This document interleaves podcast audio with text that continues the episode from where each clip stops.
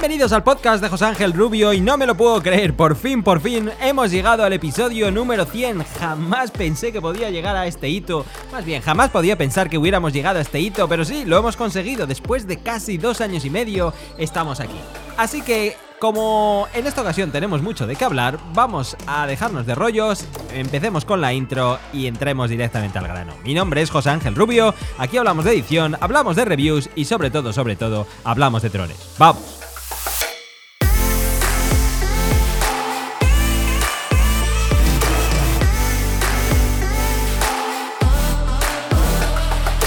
Pues mucho podía hablar de este episodio número 100. Podría decir que es la consecución de un trabajo de chinos, literalmente. Jamás pensé que pudiera encontrar el tiempo de hacer todo esto. Si alguien me lo hubiera dicho, pues es de estas cosas que a uno le hace bastante ilusión. Son un montón de minutos, tendría que calcularlo, pero si los escucharas uno tras otro, los 100 episodios seguramente te llevaría tres días seguidos sin parar. Y de aquí hemos hablado de un montón de cosas, hemos traído un montón de gente interesante, hemos hablado de un montón de filtraciones, hemos hablado de reviews e incluso hemos dado con algunos temas para pensar sobre más allá de estos productos que yo creo que también son importantes. Así que habría pensado que este momento tendría que ser grande para celebrar, tendría que tenía que hacer algo importante, pero lamentablemente no lo tengo pensado todavía. Y lejos de precipitarme y de hacer algo que seguramente no sea lo que os más más os ilusione a los que estáis aquí desde el día 1, pues he decidido pensarlo un poco más y ya dejaremos para más adelante las celebraciones. En cualquier caso, a todos los que habéis llegado en algún momento en todo este viaje, a los que estáis allí desde el día 1, de verdad, de verdad, mi más eterno agradecimiento. Esto sin vosotros no hubiera sido nada. Y si tienes una gran idea sobre cómo celebrar este granito, pues también dímelo, dímelo por algún sitio, dímelo por TikTok, dímelo por Instagram, mándame un mail, como quieras, porque esto es algo importante que quiero hacer bien y antes de precipitarme, pues prefiero escucharos, prefiero qué tenéis que decir, oír qué tenéis que decir vosotros, porque seguramente hay muchos valores y puntos interesantes a tener en cuenta. Así que aplacemos la celebración para unos cuantos días, pero tened en cuenta que llegar, llegará. ¿Y de qué podemos estar hablando esta semana? Porque parece ser que las cosas están un poco paradas. Estamos en el mes de agosto, son momentos de o se acaban las vacaciones o las cosas vuelven a la relativa normalidad dentro de este mundo de locos que estamos viviendo o básicamente se están preparando los lanzamientos que van a venir en septiembre. Así que todo esto está un poco parado, no hay más que mirar aquí y allí las noticias y te darás cuenta que poco, poca chicha vamos a poder sacar. Pero no, no en este podcast. En este podcast siempre hay un montón de valor que se puede sacar de aquí y de allá.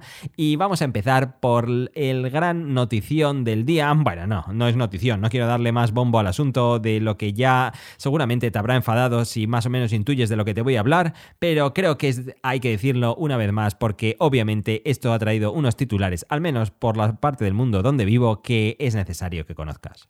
Se trata que el Boeing 747-200B, más conocido como el Air Force One, que es el, el, avión que traslada al presidente a cualquier parte del mundo, presidente estadounidense obviamente, resulta que tuvo que hacer un aterrizaje de emergencia esta semana porque supuestamente impactó con un objeto pequeño, seguramente un dron.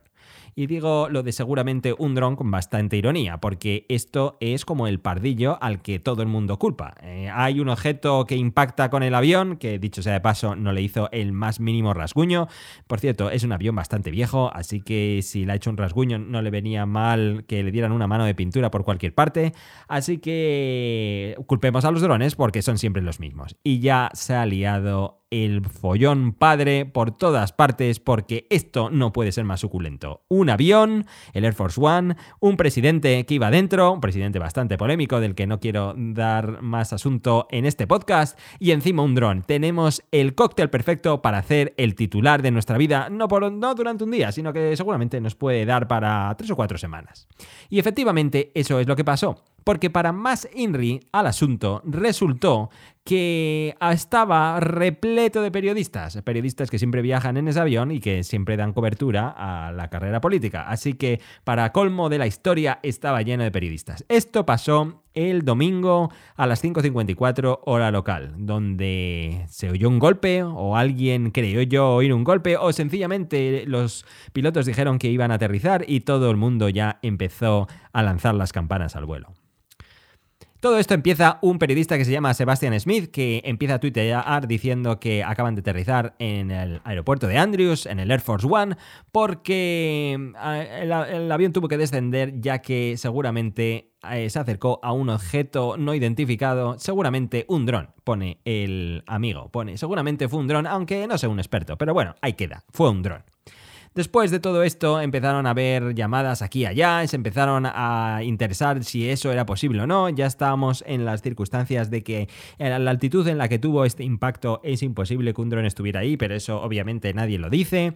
Después se empezó a especular si pudiera ser un helicóptero, si pudiera ser lo de siempre, un pájaro, una bolsa, un globo, todo esto, no se sabe absolutamente nada. Después otros, otros testigos empiezan a hacer de las suyas, como digo, esto es un plato tentador que ningún periodista quiere, quiere abandonar y obviamente empiezan a poner sus twitters a tope y otra periodista llamada Jennifer Jacobs empieza a decir que multitud, una multitud de personas en el Air Force One vio lo que pareció ser un dron justo bajo el avión y tuvieron que descender a la base de Andrews.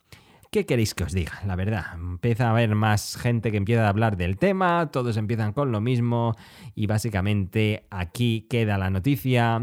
Y es curioso porque a fecha de grabación de este podcast, que han pasado ya cerca de seis días, sí, se empieza a decir algo, pero no mucho. Obviamente nadie va a aclarar lo que ha pasado porque eso no tiene ningún interés. Es mucho más interesante decir que ha habido un dron que casi ataca al avión del presidente que decir, ah, no, nos hemos equivocado.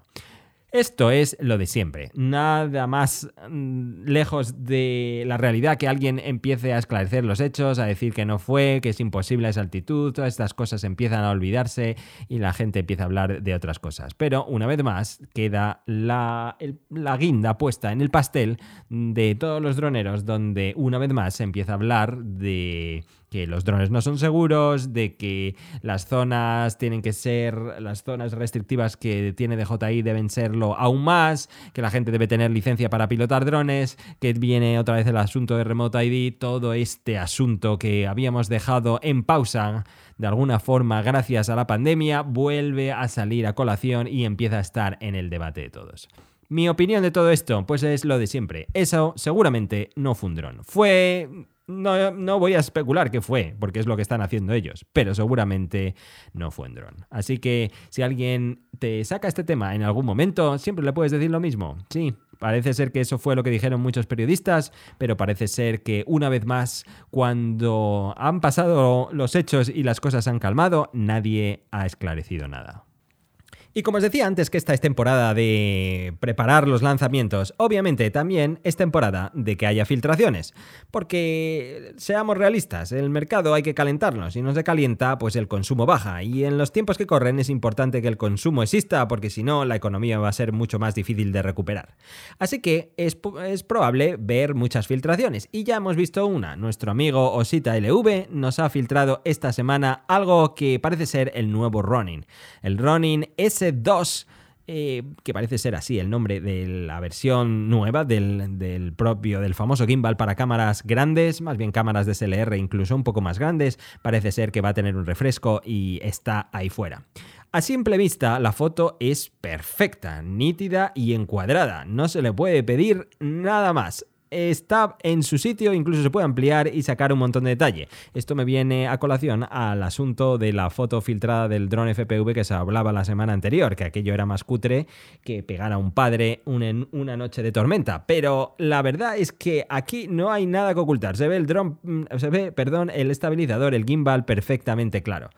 Y lo primero que sacas en conclusión es que parece ser un trasto enorme, lo cual me da que pensar que va a ser un gimbal que va a ser capaz de soportar mucho más peso de lo que soportaba bien sea el Ronin primero o el Ronin Light que salió después. Es curioso que DJI siga poniendo la carne en el asador con este mercado. Sí, sigue apostando fuerte por todo este asunto. Y la verdad es que los competidores también lo están haciendo. Otra famosa marca de gimbals que tiene gimbals de cámaras para todos los tamaños, que seguramente conozcas y que habrás visto un montón de vídeos por ahí, llamada Zeiyun, también ha sacado un nuevo gimbal que es el Crane S2, 2S, perdón, tenía que haberlo dicho al revés, y es directamente la competencia con el gimbal. Como digo, están bien estos productos, pero me llama la atención que haya tantos competidores en este mundo. Es que hay tanto mercado para ello, debe haberlo. Si no, obviamente, si no hay mercado, aquí los asiáticos no se meten a pelearse. Así que mm, tenemos gimbals nuevos, gimbals para cámaras grandes. El Ronin está a punto de salir, está a la vuelta de la esquina. También sabemos que el nuevo Osmo Mobile está a la vuelta de la esquina. Zeiyun también saca el suyo. Por cierto, se han puesto en contacto conmigo y quieren que les haga una review de sus productos. Y yo la verdad es que no me gusta hacer reviews de gimbals porque es algo que creo que no es interesante para vosotros, pero quizás estoy equivocado. Si fuera así, por favor, decídmelo. Y si fuera así, decidme cuál queríais ver. ¿Queríais ver, quisierais ver una review de un gimbal grande, de un gimbal para una cámara DSLR, o os gustaría ver uno para una cámara de acción o para un smartphone? Decídmelo, porque si es así, pues les digo que sí, que me manden uno y hacemos ese vídeo. Pero la verdad es que este mundo es algo que cada vez le veo con cierta suspicacia. Las nuevas cámaras estabilizan cada vez mejor y cada vez hay menos recorte, cada vez el software es mejor. Para mí la estabilización que tiene la GoPro Hero 8 es una auténtica revolución y estoy seguro que conforme vaya habiendo nuevas generaciones, nuevos procesadores que sean capaces de hacer grandes cosas, sensores más grandes que puedan hacer un recorte aún mayor, pero obviamente dejando las proporciones de 4K, esto pueden hacer estabilizaciones todavía más espectaculares. Así que que existan gimbals para el mercado doméstico, obviamente para el mercado del consumidor, es algo que no me termina de cuadrar. Lo dicho, si os interesa, decírmelo, me pongo en contacto con ellos y salimos de dudas a ver si estoy equivocado o no. Y una vez más, tenemos que hablar de qué es lo que tiene DJI en cartera para lo que queda de año. Se dijo que iban a salir seis productos. Sabemos que hay tres ya fuera. Está el Mavic Air 2, está el Matrix 300, está el RoboMaster nuevo. Parece ser que a la vuelta de la esquina está el Osmo Mobile 4 que os decía antes. Y después es donde viene la especulación. ¿Estará ese dron FPV de DJI? Por favor, que sea una realidad. Ojalá tengamos ese dron porque necesito un producto de DJI que vuele antes de que acabe el año. Tendremos ese Osmo Pocket 2, pues no lo sé, ese Ronin S2 seguramente ya es una realidad, también lo vamos a tener. Y después ha salido por ahí algún rumor discreto del una, de un refresco del Tello, ese dron, o el Telo, eh, ese dron, digamos que es para niños, para introducirlos en este mundo, lo cual me parece interesante. Parece ser que sí, lo han llamado Telo Talent, y parece ser que está enfocado para el mundo de la educación, lo cual me parece una idea formidable, que le exponer a los pequeños a programación con Scratch, que ya se podía con el primer telo e incluso hacerle más cosas, pues es, es una gran iniciativa. Así que si viene, eso, bienvenido sea. Pero seamos realistas y no olvidemos que eso para nosotros, para los consumidores que tenemos otros intereses, pues bueno, es que sencillamente no le llegaríamos ni a echarle la mano encima. El Mavic 3 yo cada vez sigo pensando que es una cuestión del año que viene. Drone DJ está haciendo bombo y platillo en sus publicaciones diciendo que sí, que va a llegar, que esto lo vamos a tener, que no hay muchos, muchas filtraciones, pero tiene que venir, que se han visto patentes. No es un producto demasiado importante para la compañía para no poner toda la carne en el asador y todos los recursos que existen para hacer un gran lanzamiento.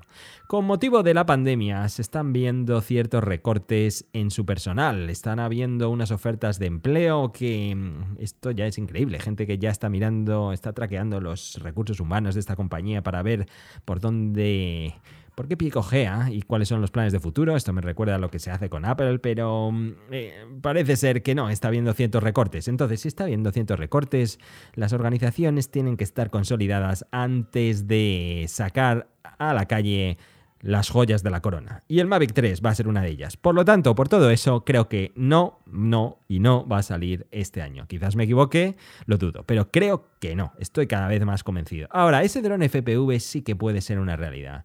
Esas fotos que vimos y las que hablamos un poco, e incluso la actualización del firmware que ha tenido el sistema FPV actual de DJI. En uno de, de mis vídeos que hice durante en vacaciones quise hablar de ello. Básicamente le da un bitrate mayor de hasta 50 megas. Curiosamente ayer estuve volando y quise, quise ponerlo al extremo de calidad, a ver qué era capaz de hacer esto.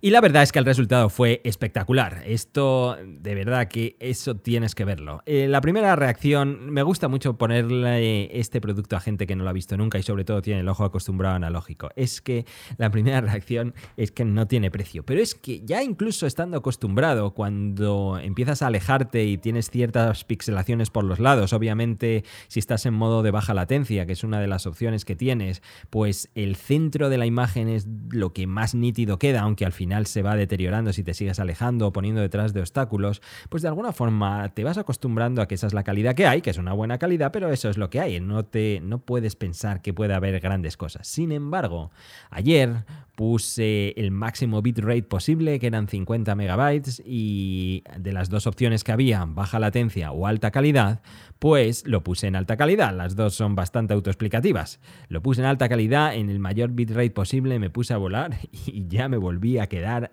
entusiasmado y pasmado ayer otra vez, después, a pesar de usarlo bastante. Tengo que decir que estoy usando bastante todo este, todo mi arsenal FPV, pues porque básicamente quiero hacer mejores vídeos y ser mejor piloto y voy a reconocerlo públicamente en este podcast, porque si tuviste la suerte de atender al congreso de droneros que hicimos, eh, Hatu fue tan osado de lanzar el guante y de decir que todos los que estén aquí, que se preparen, que vamos a sacar un nuevo reto FPV. Y yo pensé para mí, así, ah, pues a por él. También me estoy preparando por eso. Entonces, eh, ayer estuve probando el FPV, vi que el bitrate era mucho más alto, vi que la calidad era espectacular y pensar que todo esto puede llegar a un futuro dron FPV, la verdad eso es algo que no puedo esperar. Ojalá llegue pronto, sí que creo que va a llegar este año, sí que, sí que tiene pinta de que sea así.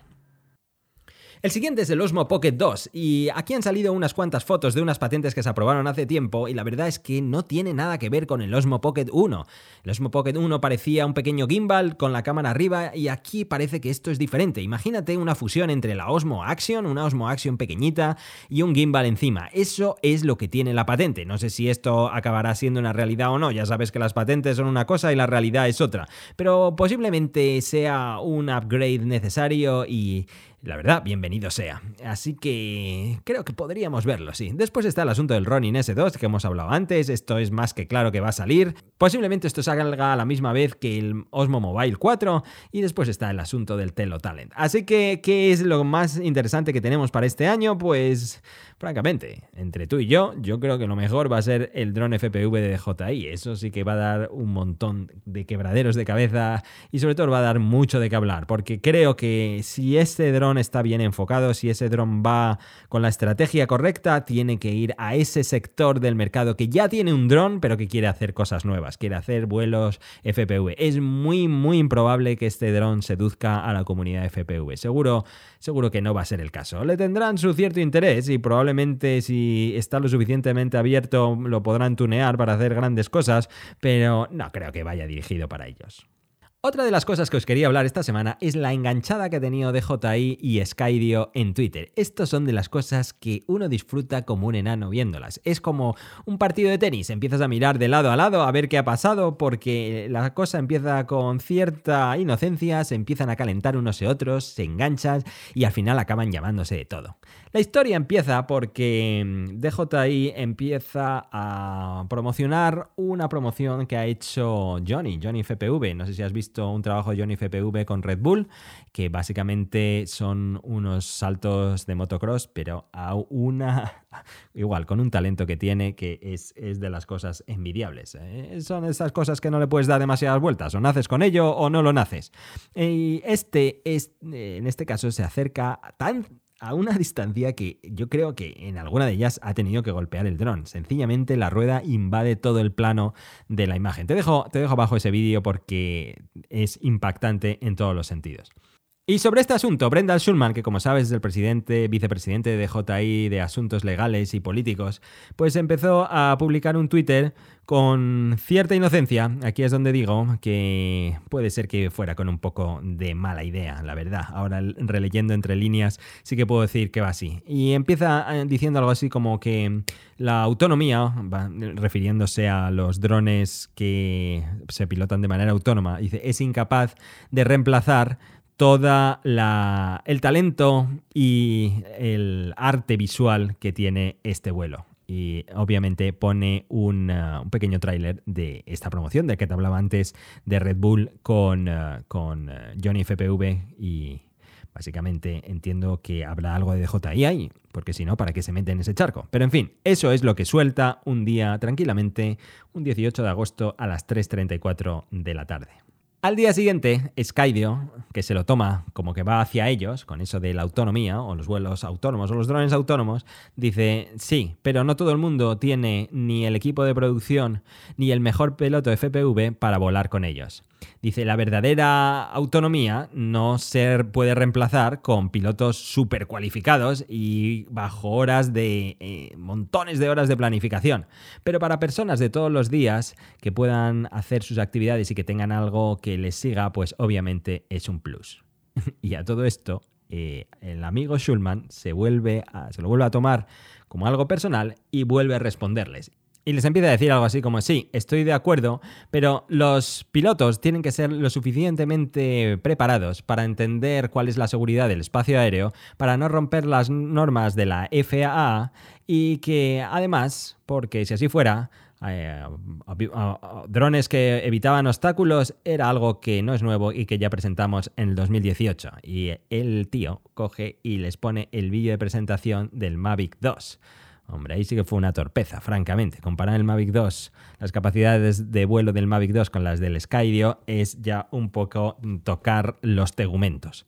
Entonces, los otros sí que se encienden más y dice, cuando quieras comparar un vídeo de verdad, con, mm, con, algo que está generado por un ordenador o por un, producto de marketing, se refiere el, el, trozo que, al que os estoy refiriendo, aquí es cuando tienes que hacer un ejercicio de imaginación, es, eh, y recuerda el, la presentación, el tráiler de presentación del Mavic 2 iba por una especie de túnel, un túnel bastante futurista y aparecían objetos y obviamente iba esquivándolos a derecha e izquierda. No era el dron de verdad, era más bien un modelo renderizado en 3D que representaba cuáles supuestamente las características del nuevo dron. Entonces, refiriéndose a eso, es cuando contesta Skydio y les dice, cuando quieras compartir un vídeo en vez de un, un producto de marketing, hablamos. Aquí verás un vídeo de nuestros clientes, algo que no es un objeto de marketing, un producto de marketing, que mm, publicaron recientemente con el Skydio S1, perdón, R1, que fue el que salió en 2018. Y entonces ponen un vídeo de un, del primer Skydio siguiendo a un quad entre el bosque. Le pone al final algo así como no hay trucos de marketing necesarios. Esto es básicamente diciendo, esta es la realidad.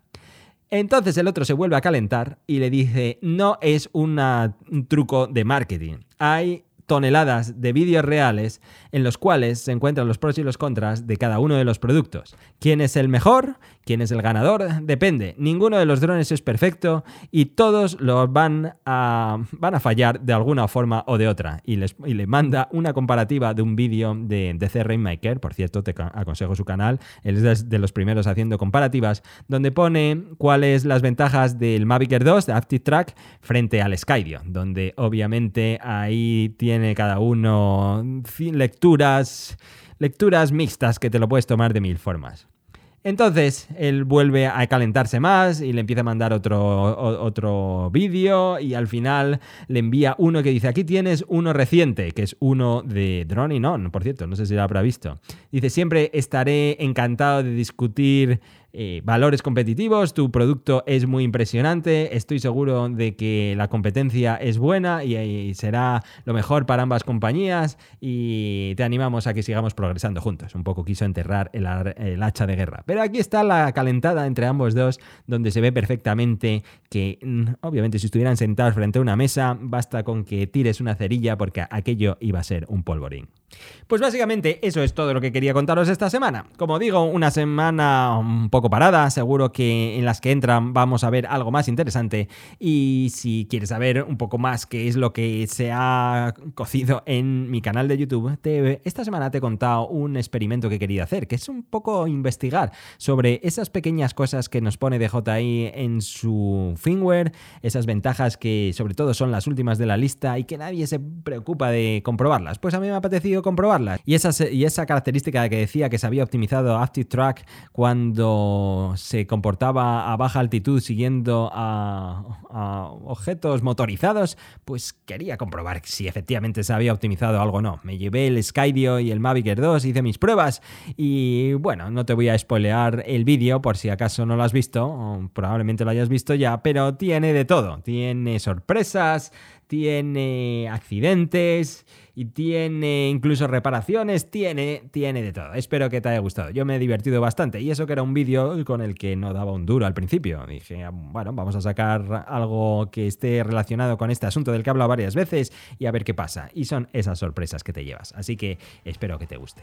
Pues nada más, muchas gracias por haber llegado hasta aquí. Gracias por esos 100 episodios que hemos estado juntos o aquellos en los que me hayas acompañado, con que haya sido uno, con que haya sido este en particular para mí es más que suficiente y no te olvides que si tienes una gran sugerencia para celebrar este gran cumpleaños, pues dímelo de alguna manera porque seguro que lo voy a tener en cuenta. Lo dicho, gracias por haber llegado hasta aquí.